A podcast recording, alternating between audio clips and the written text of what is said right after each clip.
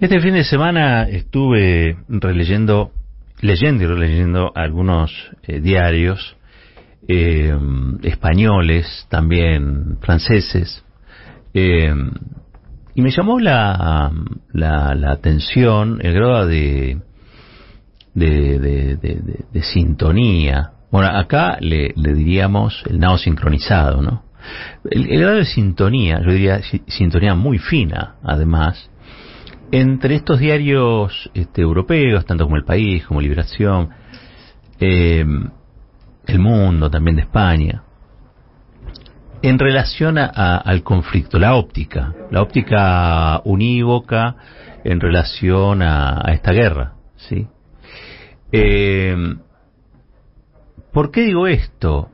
Bueno, no hay en las coberturas, en los enfoques editoriales, ningún margen para considerar no que eh, Putin tenga eh, razones o no para hacer lo que hizo, sino que se adopta un discurso, eh, incluso que va de derecha a izquierda, digamos, ¿no? El, el, el diario El Mundo, que quizá es, no, no, es un diario progresista, hasta Liberación, que es el diario, para que se dé una idea, el que opinaba acá en la tapa de, de Liberación era este François Hollande, que fue presidente, eh, de un presidente socialista fran francés, eh, que alguna vez incluso encarnó como una especie de, gran esperanza del de progresismo europeo, bueno, y el tipo no, no, no, no había ninguna, pero ninguna, eh, diferencia entre lo que puede decir este Biden en relación al conflicto.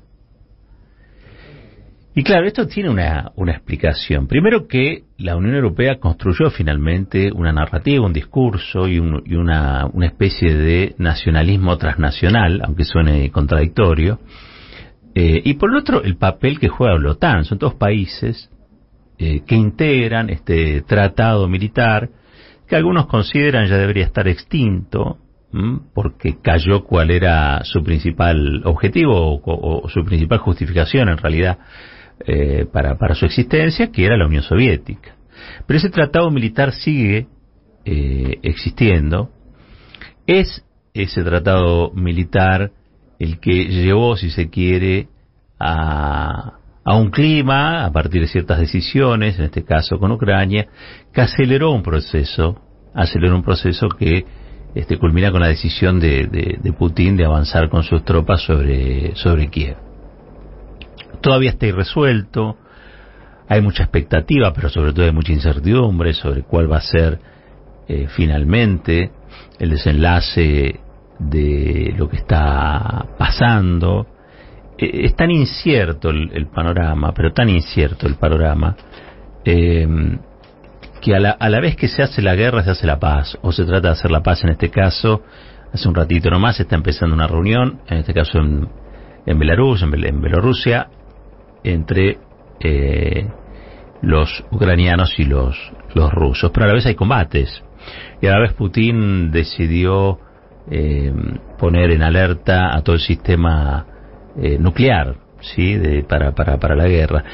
Realmente alistar sus armas nucleares. ¿no? Realmente es un panorama de mucha incertidumbre, muy preocupante. Pero vuelvo a lo que estaba comentándoles uno, uno sabe que en, en, en, toda guerra se sacrifica la, verdad como, como primer, este, primera víctima. ¿Mm?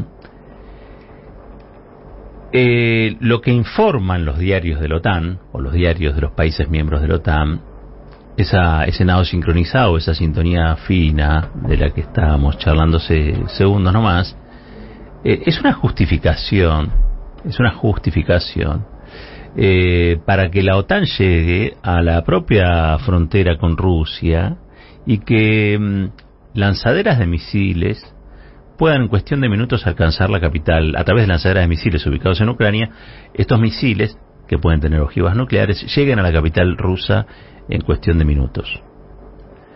Esa es la, la mejor dicho, Rusia o Putin reaccionan frente a esa posibilidad. Es un desequilibrio muy grande esto no justifica para nada. Ustedes saben, digo, en, la guerra este, eh, es, es, tan vieja como el mundo, si se quiere, pero uno a esta altura ya diría que el pensamiento pacifista, digo, lo primero que uno le surge decir frente a situaciones así es que sea a través del diálogo, que sea a través de la negociación, que, se evite este, la guerra. Bueno, en la guerra todos pierden algo. ¿sí? Algunos dicen, bueno, están los vencedores, sí, sí, pero todos pierden algo en la guerra. Eh, la guerra en sí es un fracaso de todo lo demás, es un fracaso de la paz, es un fracaso del diálogo, es un fracaso de la negociación. Uno me parece que, ya sabe desde el lugar que se planta para hablar sobre estos asuntos. Pero si uno quiere explicar el origen del conflicto, el origen del conflicto está claro, digo, lo explica el propio Putin eh, en, sus intervenciones públicas, está por ahí dando vueltas un, un video, una periodista que le pregunta, eh, y él contesta, y contesta largo, pero esencial, esencialmente el resumen es este, es que la OTAN lleva, eh, descompensa, desequilibra una situación previa, llevando la posibilidad de un ataque al, a la geografía rusa, digamos, al territorio ruso y fundamentalmente a su capital, en, en menor cantidad de minutos que lo que podría responder eh, Rusia. Ese desequilibrio desemboca en esto. Ahora, ¿por qué la OTAN fue tan lejos? Algunos dicen, bueno, pero el objetivo no es Rusia, el objetivo en realidad es China.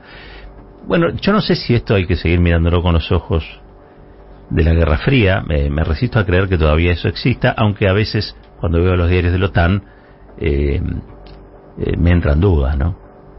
porque esos mismos diarios hacen hora tras hora de este Vladimir Putin una suerte de pequeño Hitler o de gran Hitler de Hitler moderno. Una falsificación histórica, ¿no? Ustedes lo, lo saben a esta altura, como oyentes de, del destape, digamos.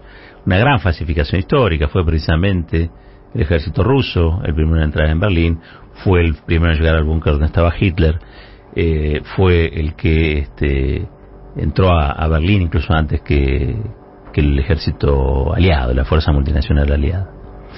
Eh, pero no importa, porque los diarios de la OTAN insisten en demonizar a, esta figura eh, que ejerce, si se quiere, en su sociedad con China, eh, un contrapeso evidente, ¿sí? En, en, materia internacional.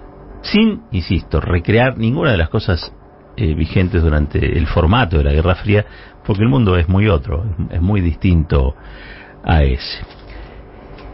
Dicho el papel que ejercen los diarios de la OTAN, que es justificar eh, a través de una eh, toma de partido abierta por Ucrania en contra de, Rusia, digamos, ¿no? Eh, justificar lo que podría llegar a ser una intervención de la fuerza multinacional atacando Rusia, por ejemplo, uno se fija en los diarios de la Argentina. Y los diarios de la Argentina informan sobre el conflicto como si acá no hubiéramos tenido una guerra como la de Malvinas, por ejemplo, donde este, un país integrante de, la OTAN eh, mató 600 compatriotas, ¿no? En el marco de una guerra, obviamente, que desató una dictadura, eh, que no, es reivindicable, eh, pero así como no es reivindicable Galtieri, tampoco es reivindicable la OTAN. De esa guerra no hay nada que reivindicar.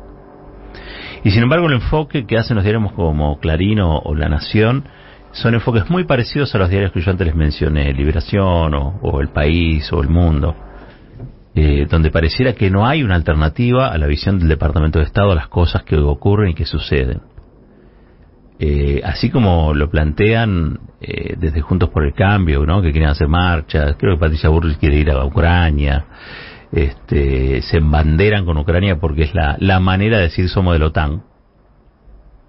Eso, eso mismo sucede en, en los diarios locales y es un, es un problema porque marca no solamente el nivel de subordinación que tienen estos diarios a lo que podría llegar a ser una hegemonía mediática a escala planetaria, ¿eh?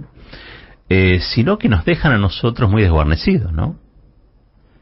Porque este, este alineamiento que tienen los diarios locales, eh, no todos, pero digo, estoy hablando de los principales, los de mayor circulación, los que forman parte del monopolio mediático, eh, nos escamotea un montón de información que no tenemos.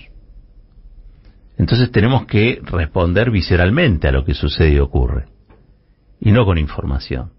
O sea, respondemos por impulso nos conmueve ver situaciones de la guerra, pero fíjense ayer Clarín Nación en sus tapas tenían a tres mujeres ucranianas armadas, en, eran las mismas en dos situaciones distintas, Clarín y La Nación.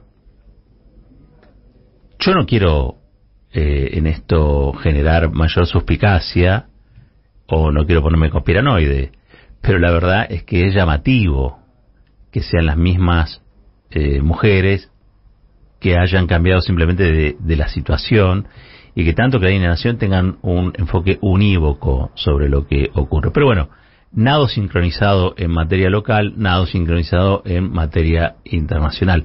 Por eso yo hoy quería hablarles de los diarios de la OTAN.